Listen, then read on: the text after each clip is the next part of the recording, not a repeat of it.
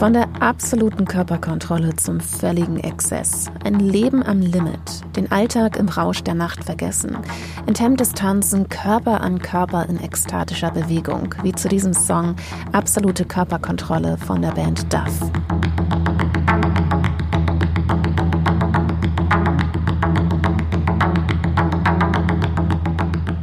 Für manche von euch vielleicht nach einem regulären Wochenende. Es ist aber auch eine Reise ins Westberlin der 70er und 80er Jahre und auch Gegenstand unseres heutigen Bildes. Electric Night aus dem Jahr 1979 vom Maler Helmut Middendorf. Mit seiner Malerei gehört er zu den bedeutendsten Vertretern der sogenannten Neuen Wilden in den 80er Jahren. Mit nur zwei intensiven Farben und groben Pinselstrichen lässt er in seinem Bild eine pulsierende Nachtszene auf der Leinwand entstehen.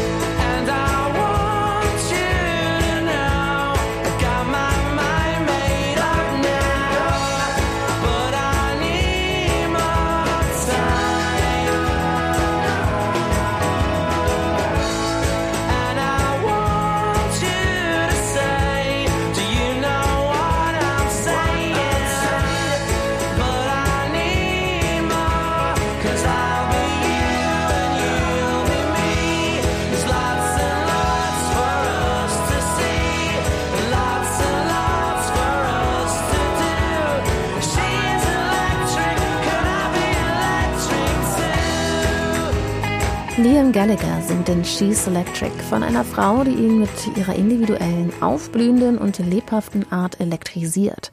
Und etwas Elektrisierendes sehen wir auch auf dem Bild Electric Night von Helmut Middendorf. Nur ist es dort die Nacht. Und damit noch einmal herzlich willkommen hier zum Städeln Mixtape, dem Podcast, in dem wir Kunst hörbar machen. Das Wir sind das Städel Museum in Frankfurt und der Hamburger Radiosender Byte FM. Mein Name ist Liz Remter und ich gebe in jeder Folge einem Kunstwerk aus der Sammlung einen ganz eigenen Sound. Schaut auch gerne in den Shownotes vorbei, dort findet ihr den Link zum Gemälde von Helmut Middendorf.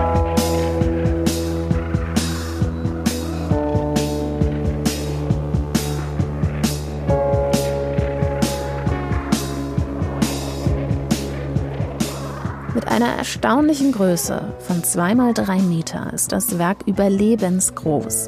Es wirkt daher auch besonders eindrücklich auf die Betrachtenden. Zuerst nimmt man nur die leuchtende Farbe und die rohe Malweise wahr. Ein intensives Blau und ein grelles Rot treffen aufeinander und wurden mit rasch gesetzten dicken Pinselstrichen auf die Leinwand gebracht. Erst nach und nach entdecken wir, dass wir es mit schemenhaften Menschen zu tun haben, die aus den blauen Pinselstrichen hervortreten. Mit exzessiven und enthemmten Bewegungen tanzen sie über die rote Fläche und recken die Arme in die Höhe. Die Perspektive lässt die Weite des Raumes vermuten. Entfernte Menschen werden kleiner, im Vordergrund sind sie fast lebensgroß. Es gibt keinerlei individuelle Merkmale der Figuren. Alle sind sie blaue Strichgestalten. Im Hintergrund verschwimmen sie beinahe gänzlich.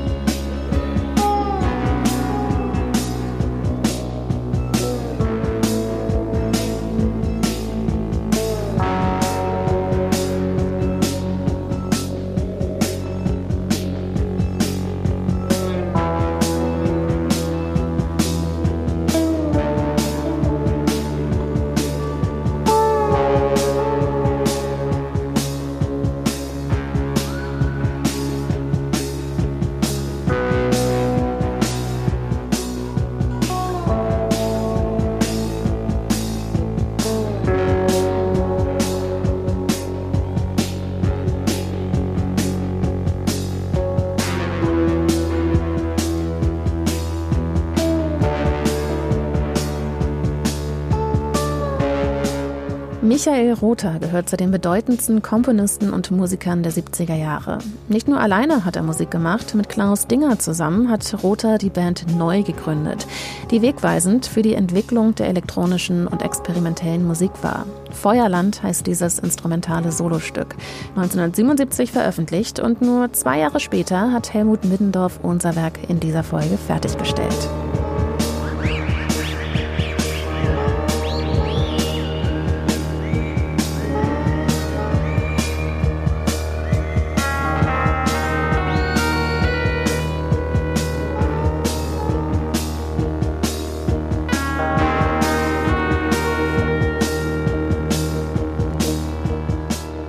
Middendorf wurde 1953 in Dinklage geboren, einem Ort im Landkreis Fechter in Niedersachsen.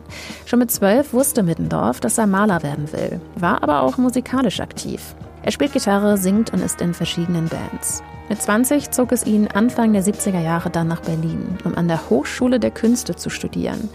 Zu dieser Zeit brodelte die Kunst- und Musikszene und auch Middendorf machte dort weiterhin Musik.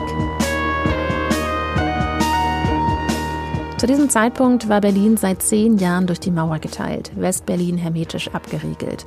Ganz im Gegensatz zu heute waren die Mieten günstig. Es gab Platz für Proberäume, Ateliers und Galerien, wenn auch in teils heruntergekommenen Häusern. Ein Paradies für alternative Lebensformen. Besonders Kreuzberg entwickelte sich zum Hotspot. Auch Middendorf lebte und arbeitete in Kreuzberg in der Oranienstraße. Sonne, sie scheint und der Himmel ist klar. Streh mir eine Kippe, der Tabak so stark. Stopp bei einem Späti, zahl Heinigen Bar und ich treff mich mit Brüdern und Schwestern am Park. Espresso und Kippen sind Napoli-Style. 90er Kids, wir kommen straight aus 6-1. Ich hoffe, dass das Wetter für immer so bleibt. Heute werde ich versehen, so wie die U1. Maybach Ufer mit der Klick, Capri Sonne und ich sit. Heute fühlt sich jeder frei, es ist endlich Sommerzeit. Maybach Ufer mit der Klick und der blaue Tracksuit sitzt. Geht die Sonne wieder und da trage ich Hoodie übers Kleid. Ich hör wieder diesen Bass und die Back.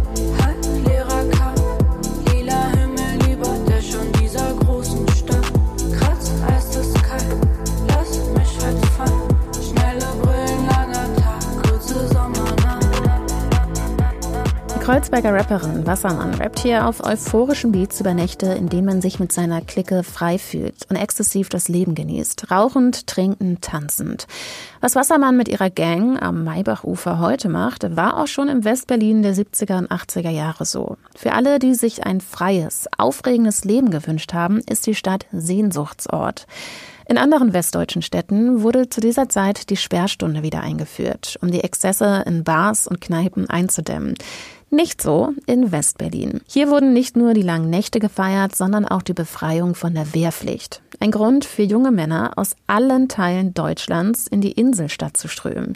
Hier lockte das Versprechen auf sexuelle Freiheit, politische Autonomie und Selbstverwirklichung, Punk und New Wave, Hausbesetzung und Kommunen, Widerstand und auch regelmäßige Straßenschlachten zwischen linken Aktivistinnen und der Polizei. Mit ihrem Sonderstatus in der BRD war die Stadt ein Magnet für Studenten und Intellektuelle, Künstler und Musiker, Aussteiger und Freiheitsliebende aller Couleur. Aus der ganzen Welt hat es die Menschen nach Westberlin gezogen. Die Liebe zu dieser aufregenden und wilden Stadt hat 1980 auch die New Wave Band Ideal musikalisch zum Ausdruck gebracht. Ich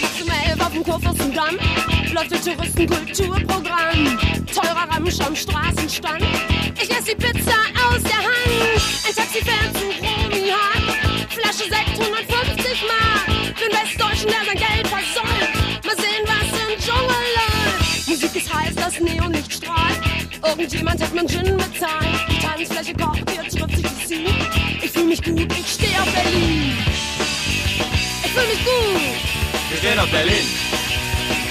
Ich fühl mich gut. Wir stehen auf Berlin. Ein Loblied an das West-Berlin der 80er Jahre von der Band Ideal. Helmut Middendorf hat es Anfang der 70er Jahre dorthin gezogen. Ein Grund, weshalb wir für die Rezeption unseres Bildes uns in dieser Folge nur in der westdeutschen Welt aufhalten. Die ostdeutsche Perspektive sei aber natürlich nicht zu vergessen.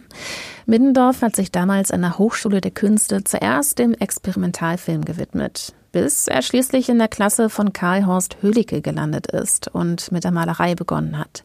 Die Malerei von Middendorf war allerdings eher untypisch. Erschien das Lebensgefühl geradezu auf die Leinwand zu übertragen. Energetisch und unberechenbar entsteht mit großen Pinselstrichen darstellende, figurative Malerei, die sonst in den 70er Jahren nur wenig Aufmerksamkeit bekommt. Die Malerei nach dem Zweiten Weltkrieg erlebte eine Verschiebung von der Darstellung realer Gegenstände hin zu abstrakten Formen und Farben. Künstler priorisieren nicht mehr die genaue Wiedergabe von erkennbaren Objekten, eine Abkehr von der traditionellen Gegenständlichkeit in der Kunst. Ebenso erfolgreich zu der Zeit sind die aus den USA rübergeschwappte Minimal Art und die Konzeptkunst. Hier zählte die Idee des Künstlers. Die Werke basierten zwar auf den kreativen Konzepten der Künstler, mussten aber nicht unbedingt von ihm persönlich ausgeführt werden. Auch an den Universitäten stehen Installation, Performance, Fotografie und Film im Fokus. Künstler wie Mittendorfs Lehrer Kai-Horst Hödicke sind es, die sich wieder auf figurative Malerei spezialisieren. Hödicke gilt als Pionier der neuen Figuration und des Neo-Expressionismus. Mit Middendorf waren in der Klasse von Hödicke auch Rainer Fetting, Salome und Bernd Zimmer. Wir streiken!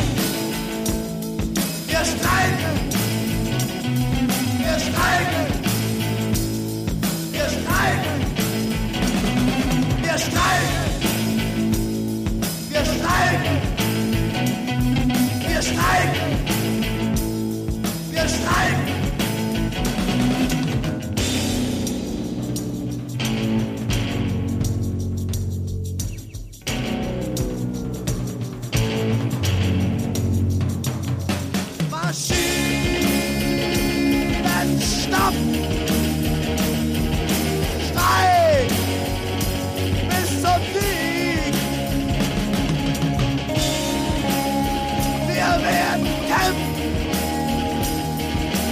uns gehört die Fabrik. Maschinen.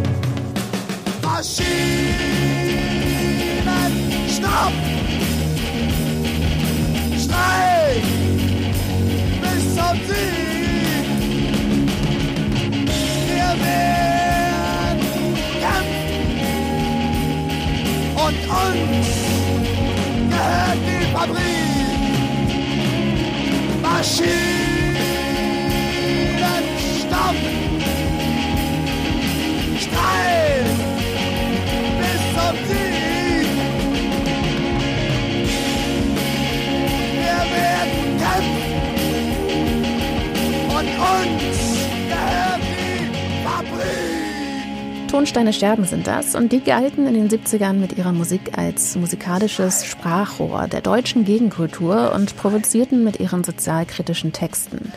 Wir streiken ist einer ihrer ersten Songs, aufgenommen in Kreuzberg, wo auch Mittendorf zu dieser Zeit gelebt und gearbeitet hat. Auch Middendorf, Fetting, Salome und Zimmer wandten sich einer provokativen, figurativen und expressiven Kunst zu. Die Kunst der 60er empfanden sie als zu intellektuell und auch zu abstrakt. Für sie war das Malen auch deshalb spannend, weil es damals eben so verpönt war. Sie malten mit riesigen Pinseln, in so grellen Farben, wie es möglich war, und schleuderten das ganze Lebensgefühl einer jungen Generation auf die Leinwand. Nur vier Jahre später haben die Kunstfreunde gemeinsam eine Galerie am Moritzplatz in Berlin eröffnet. Ein Ort für ihre eigenen Arbeiten, aber auch ein Raum für Performances. Die neuen Wilden oder auch Moritzboys werden sie genannt. Gemeinsam sind sie durch das Westberliner Nachtleben gestreift und erleben legendäre Nächte im Dschungel, Exil oder auch im Esso 36. Es riecht nach Alkohol und Zigarettenrauch. An den Tischen wird über Politik diskutiert. Punkrock und New Wave schallt durch die Räume. Es ist das heftige Nachtleben Berlins, das Middendorf erlebt und dessen Energien er am nächsten Tag auf die Leinwand übersetzt wie auch beim Bild Electric Night. Ein rotes Neonherz schwingt an der Eisenstange zur blitzenden Sonne am Bühnenrand und Schnee fällt aus Kanistern. Die anderen wohnen auf das Geschmack der Reh.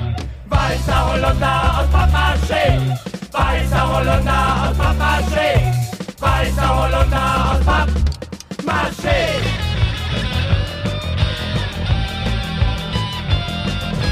Bebop meinen die Stiefel, als quirlige Mäuler aus sanftem Metall.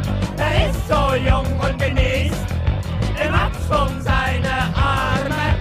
Sieht er meinen erstaunten Blick, Pausbecke Äpfel im Einmachglas, Pausbecke Äpfel im Einmachglas,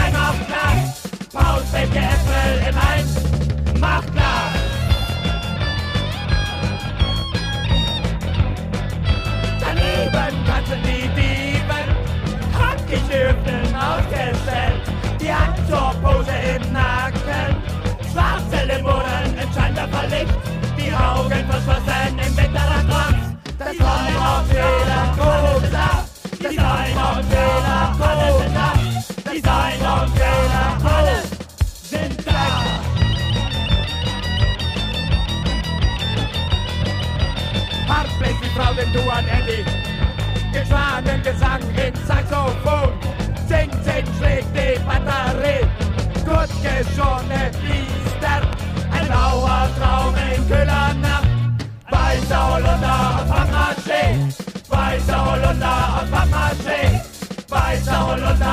Hart bläst die Frau den Du an Eddie,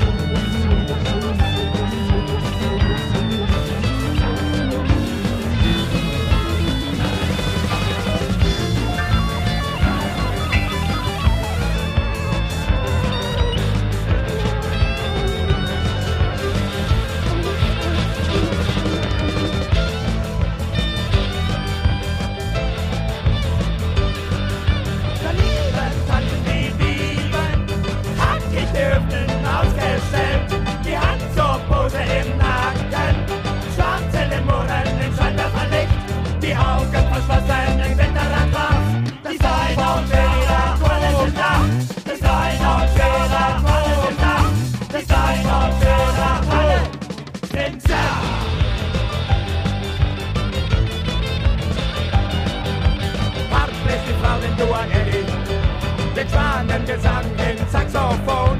Zing schlägt die Batterie. Gut geschorene Biester, ein blauer Traum in kühler Nacht.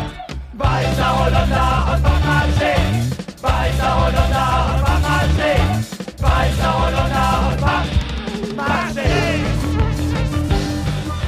Geile Tiere, eine Band, in der auch Middendorfs Künstlerfreund Salome gespielt hat, zusammen mit Luciano Castelli. Es ging ihnen um Spontanität statt Professionalität, Performance statt Programm, Aggression statt Gefühlsheuchelei.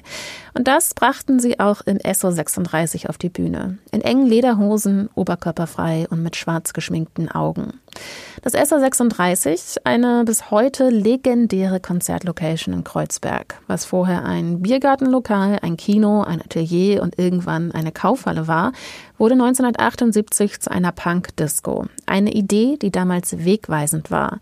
Und als die Türen geöffnet wurden, waren auch Größen wie David Bowie mit seinem damals sehr betrunkenen Mitbewohner Iggy Pop zu Gast. Ende der 70er stand Westberlin auf internationaler Ebene musikalisch noch nicht besonders im Fokus. Punk und die sich daraus entwickelnde New Wave, die dann zur schlageresken neuen deutschen Welle wurde, waren noch nicht angekommen.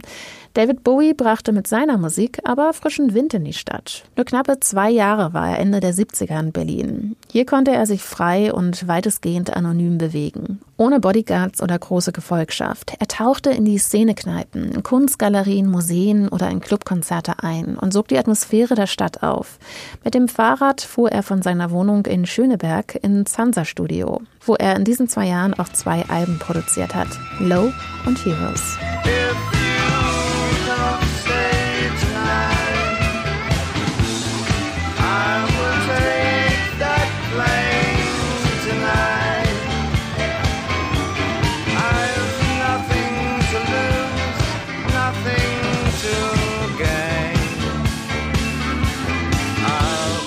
You.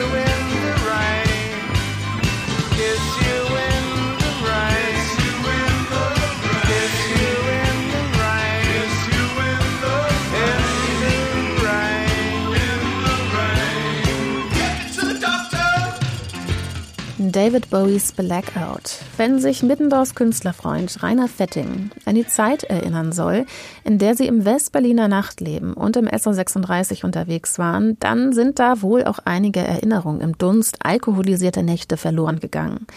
Das SO36 wurde zum Makinet der Subkultur und zur Heimat der Punkszene. Hier wurde von wütenden jungen Männern ins Mikro gebrüllt, während auf der Tanzfläche Ekstase herrschte und die tanzenden Menschen mit ihren Körpern den Raum aufheizten. Auf der Bühne neben Iggy Pop und David Bowie auch Musiker wie Nick Cave.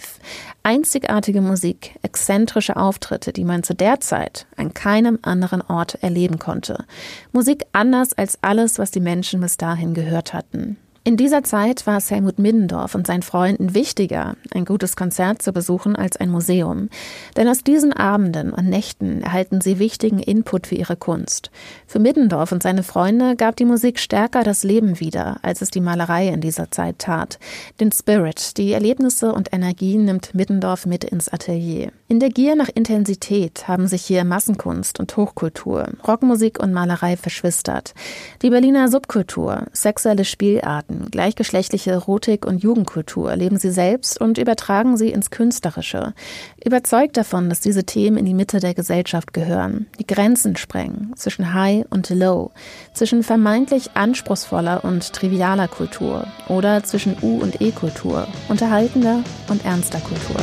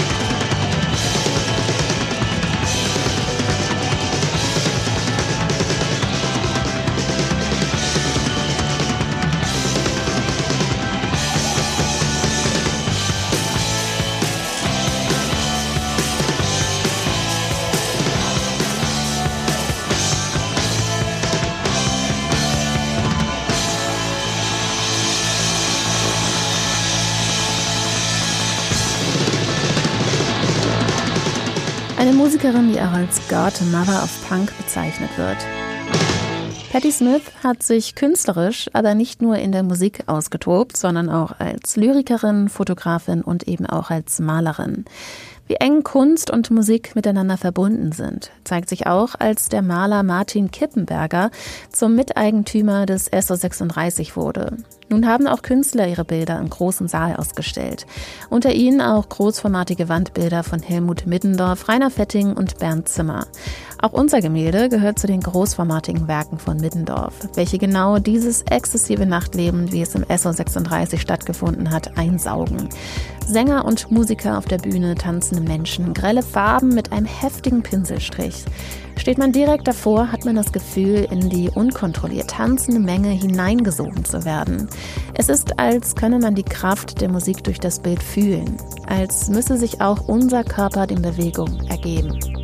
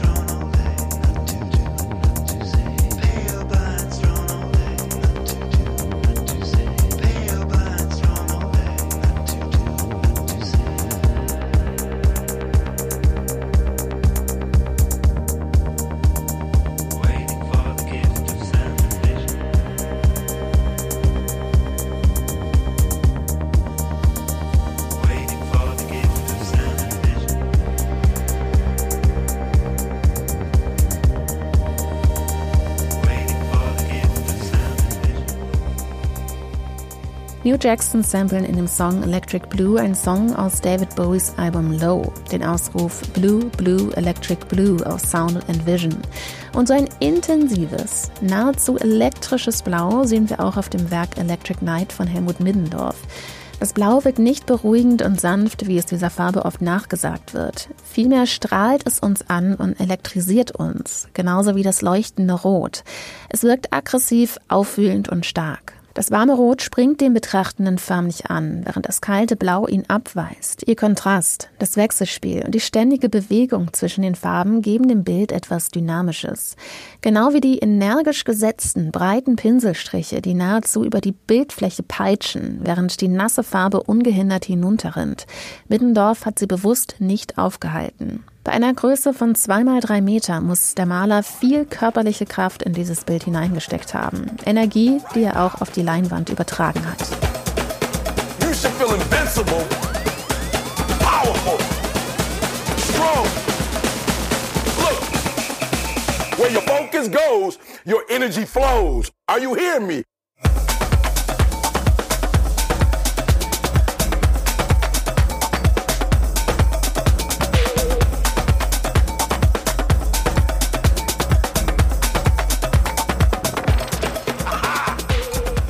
Where your focus goes, your energy flows, heißt es im Song Energy von Disclosure.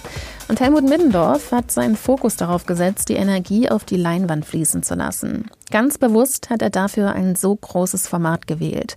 Der Grund war die besondere Wirkung. Denn wenn Betrachtende auf drei Quadratmeter Rot schauen, dann entsteht auch eine körperliche Reaktion. Der Blutdruck steigt. Um es mit den Worten von Middendorf zu sagen, diese Art von Malerei geht auf den Betrachter los.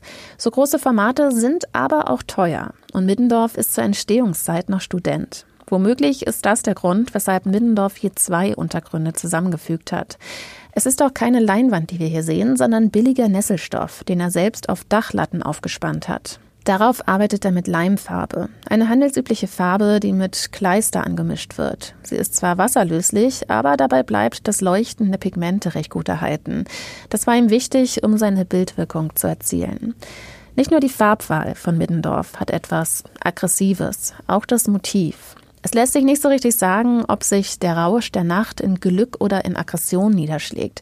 Es gibt keine anatomischen Details und individuellen Gesichtszüge. Im Rausch der Nacht scheinen alle gleich zu sein, gerade in Großstädten wie Berlin, wo Anonymität, Schutz und Risiko zugleich bedeuten kann. Der Rhythmus der Nacht scheint sie alle im Tanz zu vereinen. Gemeinsam scheinen sie dem eigenen Ich zu entfliehen, aus der Menge Stärke und Sicherheit zu ziehen. Dennoch wirken alle Figuren in Mittendorfs Bild seltsam einsam und isoliert. Kommunikation scheint in der lauten Masse nur durch Bewegungen und Blicke möglich zu sein. Doch die wirken starr und misstrauisch. Es geht nicht ums Sehen und gesehen werden. Es geht ums Tanzen, ums Feiern, bis der Tag die Realität wieder zum Vorschein bringt.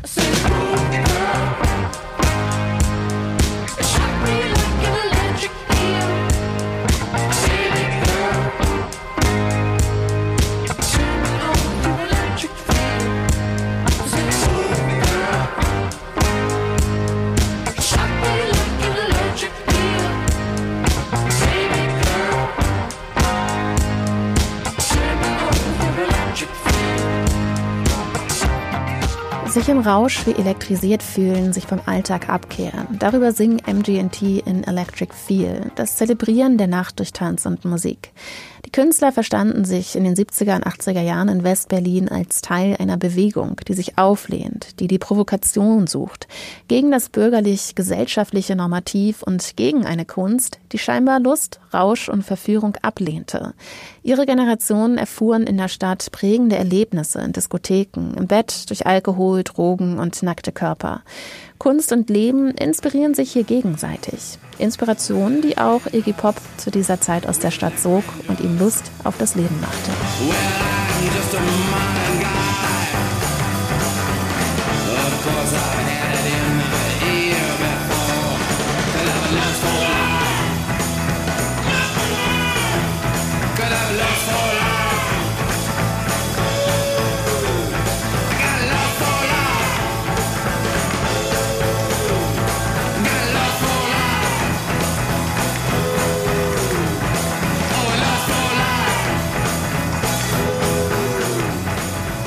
Iggy Pop hat an diesem Song zusammen mit David Bowie gearbeitet, nachdem er in Berlin eine neue kreative Phase eingeläutet hat. 1977 hat er diesen Song im Hansa-Studio aufgenommen. Unweit von Kreuzberg und der Oranienstraße, wo Middendorf seinen Alltag hatte. Biddendorf bekam zwei Jahre später, 1979, einen Lehrauftrag für Experimentalfilm an der Hochschule der Künste Berlin. 1980 hat er mit Fetting, Salome und Zimmer im Haus am Waldsee in Berlin eine erste Ausstellung. Heftige Malerei hieß sie. Eine Ausstellung, die ihn den internationalen Durchbruch brachte. Ein Stipendium zog ihn für eine Weile nach New York. Heute lebt und arbeitet Helmut Middendorf in Berlin und Athen.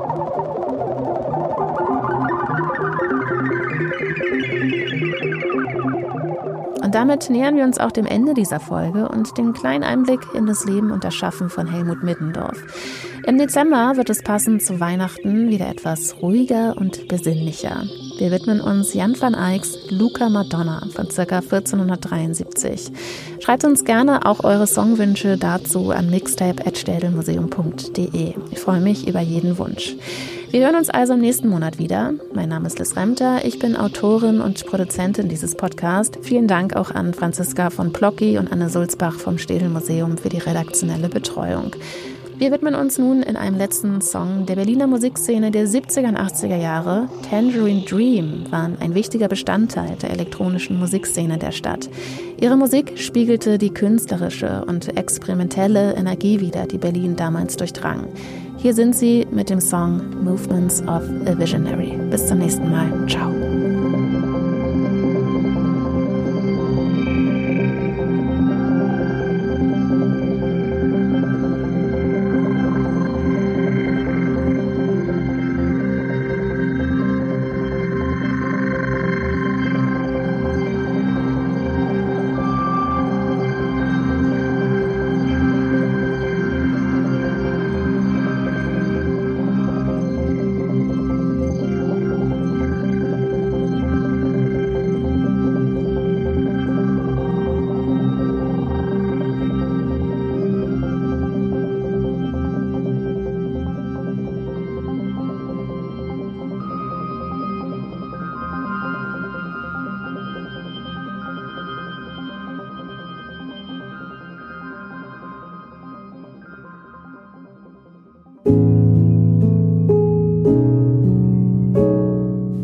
Podcast wird ermöglicht durch die Partnerschaft des Städelmuseums mit der Deutschen Bank.